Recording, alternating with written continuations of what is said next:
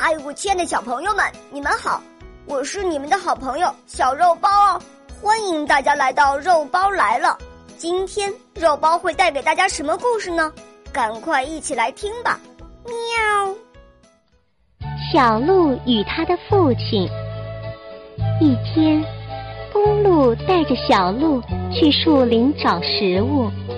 树林里很安静，只有几只小鸟。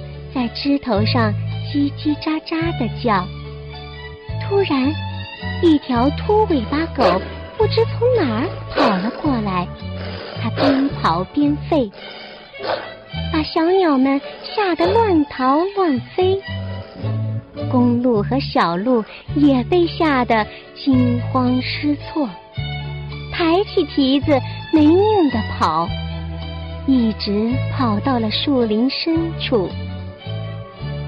穿过了一个山坡又一个山坡，小鹿累得再也跑不动了。它停了下来，问公鹿说：“父亲，你怎么还怕狗呢？你明明比它高大，还比它跑得快。要是它敢咬你，你还可以用头上的尖角顶它呀。”可公鹿从来都没有想过这个问题。他想了好久。才回答说：“孩子，你说的对，可我一听到狗的叫声，就会不由自主的逃跑。我们鹿天生胆子小，这是无法改变的事实。”这故事是用来激励那些天生胆小、软弱的人。